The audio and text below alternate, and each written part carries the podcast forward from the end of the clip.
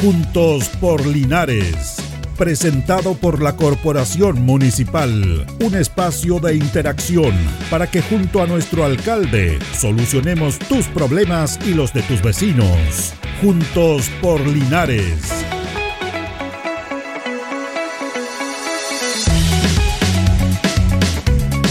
¿Cómo le va? ¿Cómo están? Gusto de saludarlos. Muy buenos días. Las 11 de la mañana ya con dos minutos de este día jueves. Eh, jueves, sí, estamos a jueves 25 de agosto. Juntos Polinares, como es habitual, a través de la radio Ancoa. Don Carlos Agurto nos coordina nuestro programa y hablamos en estos espacios de lo que tiene que ver con el trabajo del municipio en sus diferentes departamentos, con todas sus actividades, con todo el desarrollo que ellos tienen. Y hoy vamos a hablar de cultura, nos encanta hablar de cultura con toda la gente que está trabajando ahí. Y tenemos a Felipe Saldaña con nosotros acá, Saldaño, que nos va a hablar un poquitito en relación a las actividades del Departamento de Cultura de la Municipalidad, que tiene hartas aristas y actividades que se van a desarrollar acá en nuestra ciudad. ¿Cómo está Felipe? Gusto de saludarlo. Igualmente, don Julio, hace mucho tiempo que no, que no me tocaba venir y así que traigo muchísima información para compartir con, con nuestros con nuestros eh, eh, oyentes. Arte, información y arte actividad que se va a presentar en nuestra ciudad, que es muy bueno. Lo habíamos hablado en ediciones anteriores, eh, Felipe, que es bueno que la cultura, que toda esta actividad es la obra escénica y todo se presenten en la ciudad, porque esto es, está circunscrita lo que era el gran mundo de Santiago, las grandes ciudades. Y ha cambiado al menos eso, algo muy bien para las comunas, para las provincias como nosotros. Efectivamente, hay una oferta que se ha desplegado afortunadamente, eh, que se ha descentralizado, y tengo que dar las gracias desde ya a la Universidad Católica del Maule por la realización de su Feria del Libro Infantil y Juvenil, que llega hasta Linares ya por, bueno, la pandemia lo interrumpió un poco. Tuvimos una primera alianza el año 2019, después, por supuesto, todo se hizo virtual, y este año vuelve con mucha fuerza, con algunas actividades muy interesantes. La gente siempre nos dice, oye, qué bueno esto, pero faltó más difusión. Claro. Qué bueno esto, pero yo no me enteré, me enteré tarde. Entonces, para nosotros es muy importante como municipalidad poder estar en los medios, poder estar permanentemente comentando a los vecinos sobre nuestra oferta. Ahora, eh, vamos inmediatamente con esta Feria del Libro del Niño. ¿Cuándo se va a efectuar esto? A ver, son actividades de extensión de la Feria del Libro. Ah, ya. Entonces, la Feria del Libro se presenta en nuestra ciudad a partir de dos actividades bien puntuales. La primera tiene que ver con una actividad realmente imperdible. Esto es mañana, este viernes, a las 10 de la mañana en nuestra biblioteca municipal, en este bello edificio que está aquí en calle Max Jara, con Manuel Rodríguez, donde vamos a recibir a Joana Mora. Joana es ilustradora chilena y se acaba de ganar algo así como el premio Oscar para los ilustradores del mundo en Polonia. Ella viene a presentar su libro más reciente que se llama Baba Yaga, es una leyenda de la era medieval, antiquísima, eh, de la misma época donde viene y de los mismos lugares donde vienen todos los cuentos clásicos. La literatura infantil, que tiene su raíz en la oralidad, viene esencialmente de Europa del Este, La Bella Durmiente, Blancanieves, ¿no? La Caperucita Roja, y además este cuento que en realidad no fue un cuento muy extendido en nuestra tradición oral, no es un cuento muy conocido, por lo tanto es tremendamente importante que lo conozcamos, sobre todo en esta nueva edición. Entonces mañana, a las 10 de la mañana, en la biblioteca, por supuesto de manera absolutamente gratis, va a estar Joana Mora hablando de su nuevo libro Baba Yaga, una reinterpretación de un clásico universal. ¿Esto es una invitación abierta a la comunidad? Absolutamente, y además Em, conociendo el trabajo de Joana, es un libro que puede interesar, por supuesto, a niños, pero también a adultos. Eh, Baba Yaga es un cuento que funciona en muchos niveles, por lo tanto, tanto los adultos como los niños pueden leer y releer y valorar en distintas dimensiones la obra de mm, Joana Mora. Bueno, esto es como lujo para Linares, ¿eh? tenemos que valorar, calibrar el nivel de la presencia de ella acá. Que de repente, como dice usted, a lo mejor no, pero es bueno destacar esto. Sin duda, sin duda. es que agradecemos la, gestión de, por el esfuerzo que ha hecho la, Universidad Católica y el interés de poder eh, extender, ¿no? amplificar el impacto de su feria del libro con estas actividades. Esta es la primera actividad. La segunda actividad también es de altísimo nivel, pues viene la destacadísima compañía de teatro La Pato Gallina. Hmm. Para quienes no estén muy al corriente, La Patogallina es una compañía que se crea por ahí por año 1996 y que tiene que ver con un despliegue escénico y yo diría bien, bien grandilocuente. ¿no? Ellos, han, por ejemplo, reinterpretaron El Lúzar de la Muerte. Fueron muy mm. conocidos por, esa, por ese espectáculo. Perdón, y hoy día, Felipe, eh, hago un paréntesis aquí porque acudiendo conocimiento de cine, ¿ese dice que fue la primera película chilena Lúzar de la Muerte, no? Efectivamente. Y por su importancia histórica y, por la impronta que tiene, y, de manera de revalorizar aspectos de nuestro patrimonio fílmico, es que la Pato Gallina reinterpreta esta obra que tuvo un gran éxito en su momento.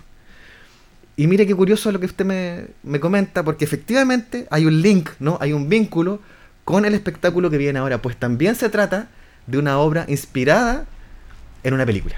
En este caso, se trata de El viaje a la luna. El viaje a la luna. O sea, la primera película de ciencia ficción de la historia sirve de inspiración para esta obra que nos trae La Pato Gallina este sábado a las 5 de la tarde en el Teatro Municipal de Linares. Absolutamente gratis.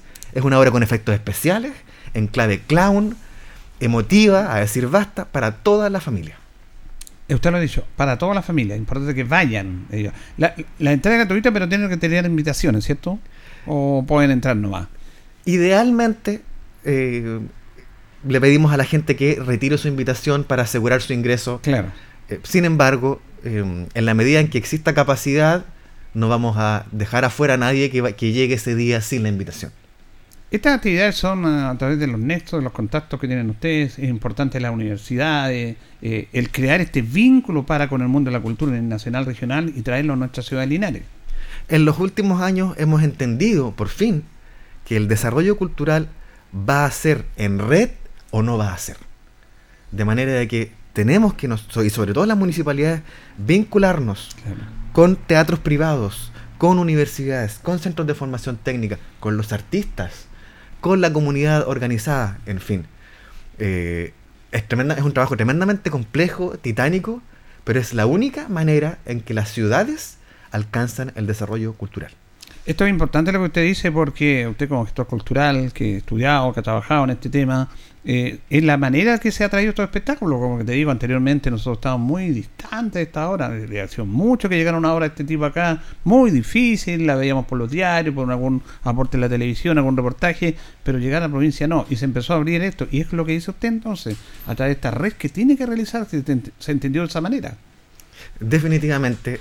Y además, yo diría que también hay que entender no solo el trabajo en red a, nivel institucional, sino también de qué manera los públicos expresan sus necesidades, qué es lo que, es lo que quiere ver la gente, o qué es lo que necesita ver la gente.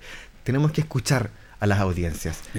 y lo que nos está diciendo la gente es que quiere espectáculos de calidad, ya no quiere farándula, quiere, quiere teatro de calidad eh, quiere un teatro que, los públicos quieren verse reflejados en la pantalla o en escena, de tal manera de que lo que necesitamos traer son obras que lleguen al corazón de las familias, de nuestros auditores, del público, en el fondo. Y ustedes decían eh, que era fundamental en esto, un término que, lo acogieron ustedes, que era la, creación de audiencia. ¿ah? Que era fundamental porque había que echarle la hora, pero la gente aquí no tenía esa cultura, esa costumbre de ver ese tipo de espectáculo y, que no es fácil también atraer a la gente, crear audiencia. ¿Cómo ha sido ese proceso? Eh, es, un trabajo permanente. Eh, el trabajo de venir a radio también es un trabajo que de alguna manera facilita el acceso de, grupos de público al teatro. Hay, hay tanto por hacer, hay muchísimo por hacer. Y creo que nos falta mucho todavía comunicar mejor Mm. Em, es parte de un proceso que, es largo, por cierto, pero que es fundamental para la formación de, audiencias. Em, estamos en eso. Y estamos también entendiendo que los vecinos no solo quieren ser espectadores, también quieren ser protagonistas y quieren formarse en términos de arte y cultura. Y de hecho, tenemos talleres actualmente eh, en la municipalidad disponibles. Varios de ellos ya están llenos o casi llenos Em, porque nos interesa también contribuir en la formación artística. Sí, eso también le iba a preguntar eh, en el aspecto, porque me interesa ir tocando estos temas, porque es interesante que usted dice, usted, la comunicación es súper importante, súper importante, porque lamentablemente en los medios masivos, a todo nivel, no vemos que se hable mucho de estos espectáculos. Cuando, cuando uno habla de cultura, lo, lo asocia como algo aburrido, como algo latero. afortunadamente ha ido cambiando eso. ¿Por qué? Porque la gente en provincia tenía la posibilidad de ver este tipo de obras propiamente tal. Entonces, por eso es importante la comunicación. Ahí nos falta mucho también.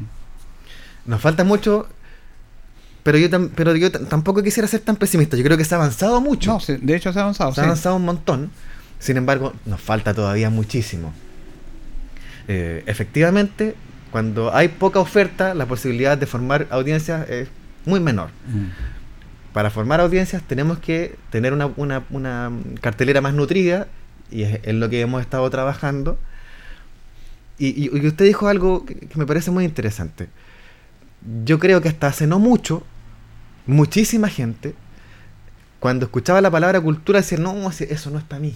Claro, inalcanzable. Un, un, poco, eso era lo que se traducía cuando te dicen que es aburrido, que no lo entiendo.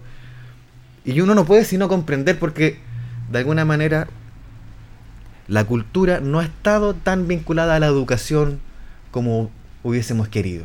Creo que tenemos que hacer un mea culpa ahí y tenemos que trabajar fuertemente. Si queremos formar espectadores, un espectador se forma a partir de la emoción significativa que genera el encuentro con una obra a edad temprana.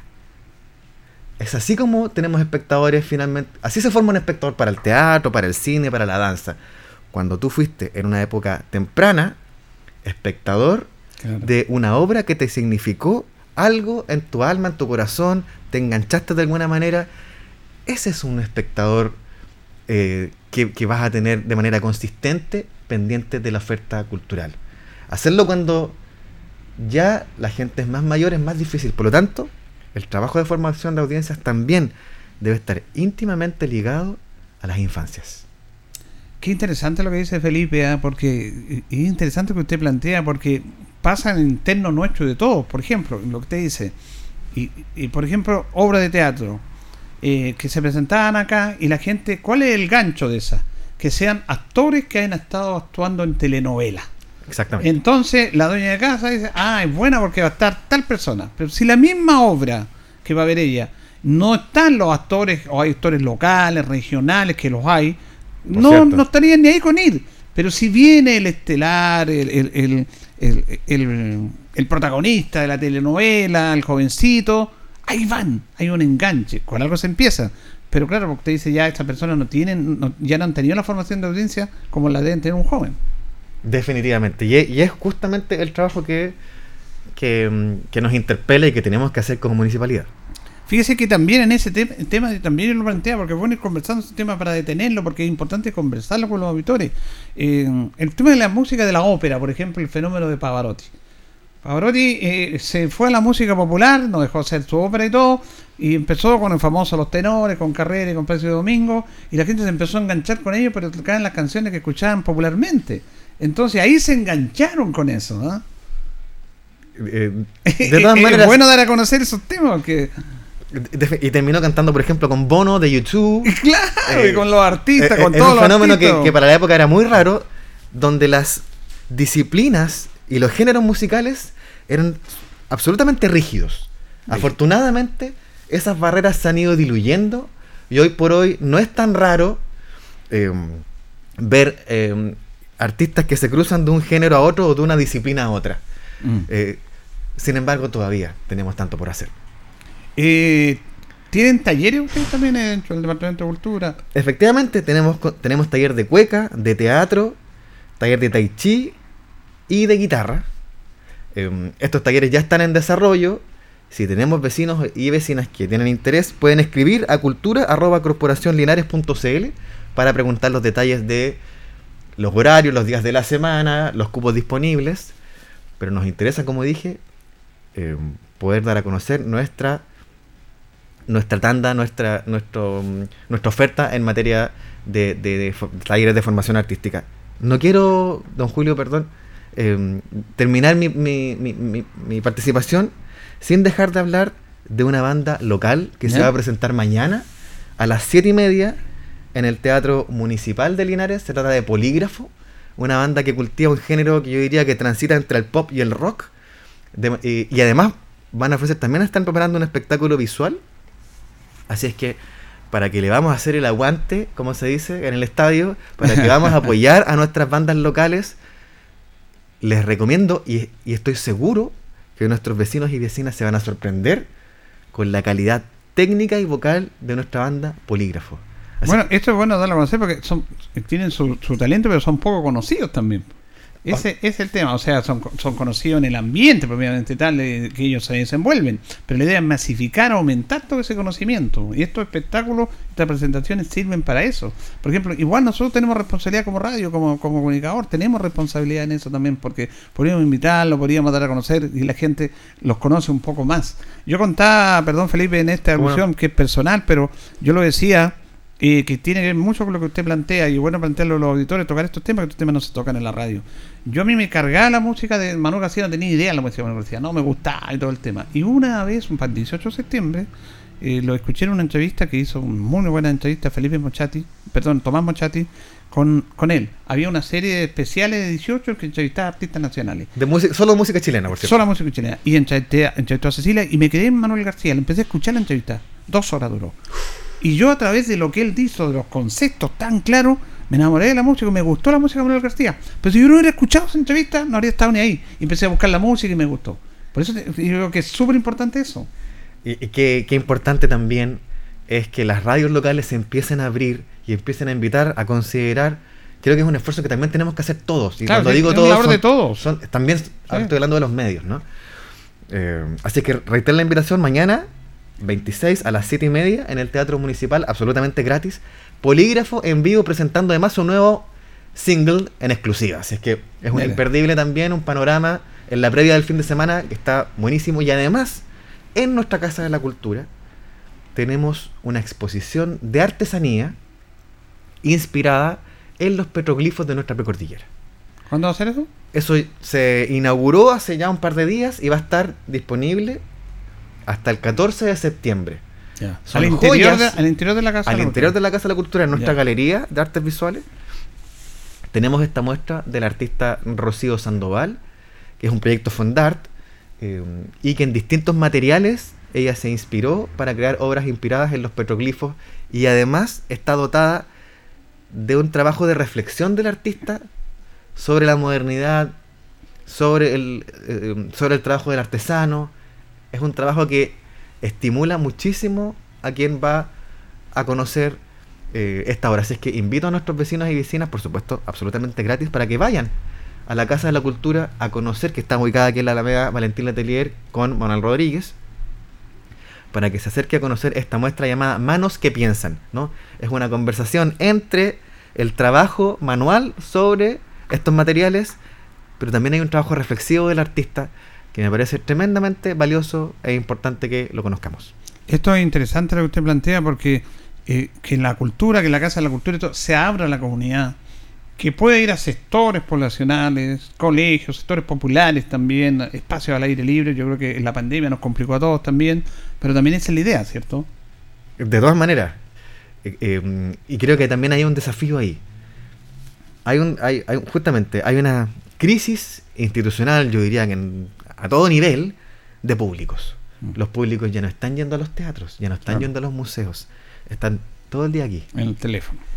De tal manera que tenemos un tremendo desafío acercando nuestras ofertas a los barrios, a los sectores quizás que están más alejados del centro. Es parte de nuestras preocupaciones. ¿Usted cree, de acuerdo al análisis, lo que ha estudiado, lo que ha visto, de que la comunidad, el, el ciudadano común, eh, valora este tema de la cultura, iba avanzando, entiende este tema, se interesa más por ella o, no? Yo creo que lo que la pausa que significó para toda para todo Occidente, por lo menos, la pandemia nos sirvió, si, si- si- si de algo sirvió todo el sufrimiento que hemos tenido durante estos más de dos años, ha tenido que ver con revalorizar y poner en un mejor lugar eh, el arte y la cultura. Yo creo que el arte y la cultura nos salvaron de volvernos locos. Todos vimos, visitamos museos online, vimos películas, vimos monólogos, nos encontramos con otros espectadores, asistiendo a reuniones por Zoom para formarnos, para entretenernos.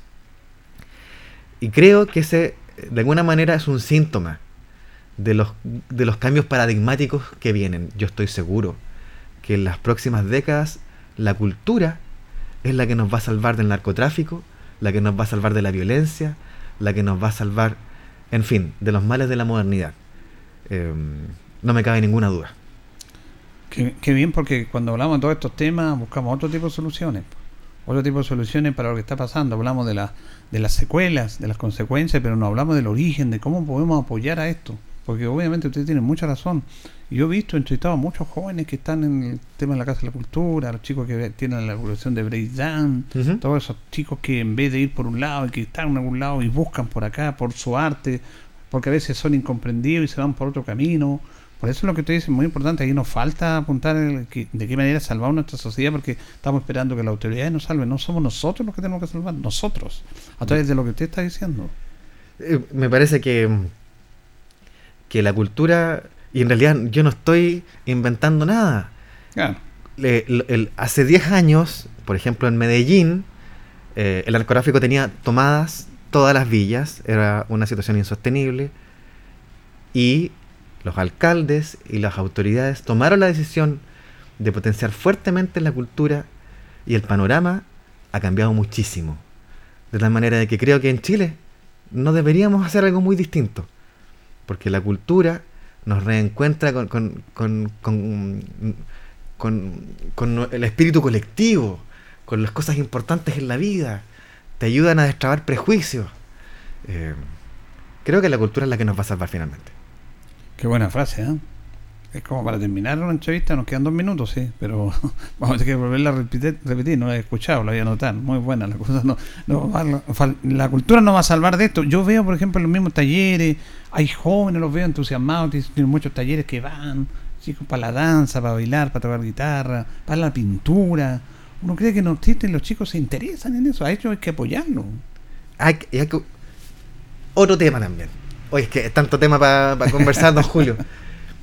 hay un talento de, hay un talento de expresión local que me parece del que nadie habla y que tiene, y a propósito de lo que de la presentación del libro de Joana Mora la cantidad de ilustradores e ilustradoras talentosas que tenemos en esta ciudad es para morirse.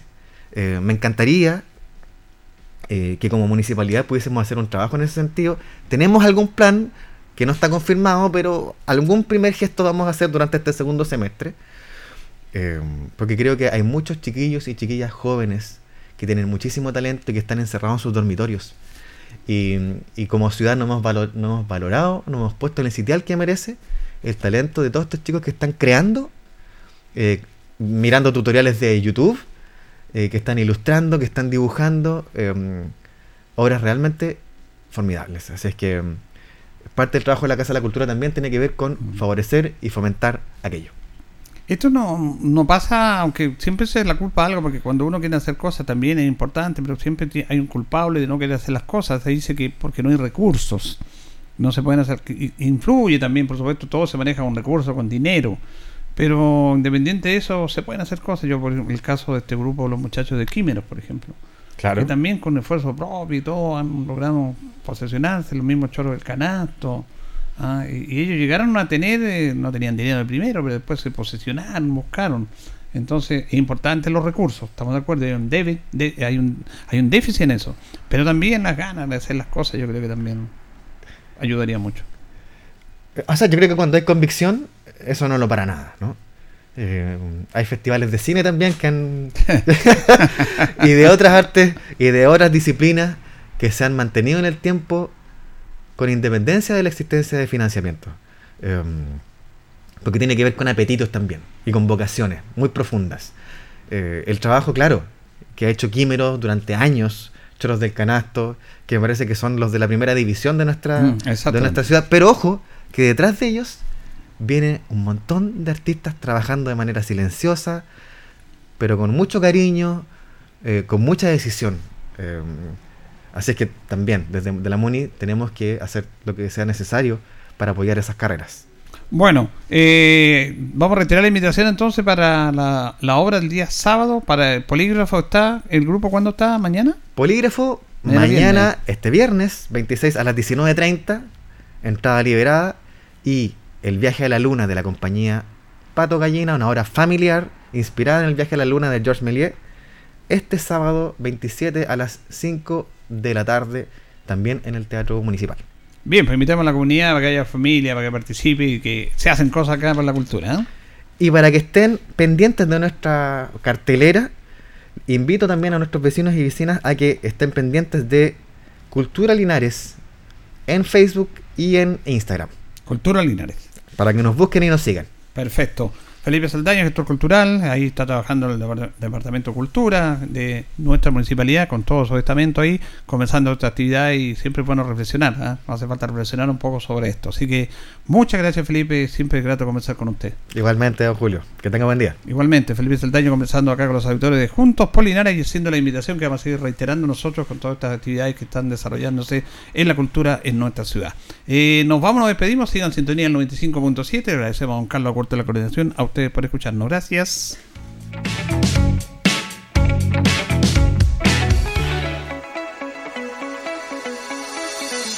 Juntos por Linares fue presentado por la Corporación Municipal.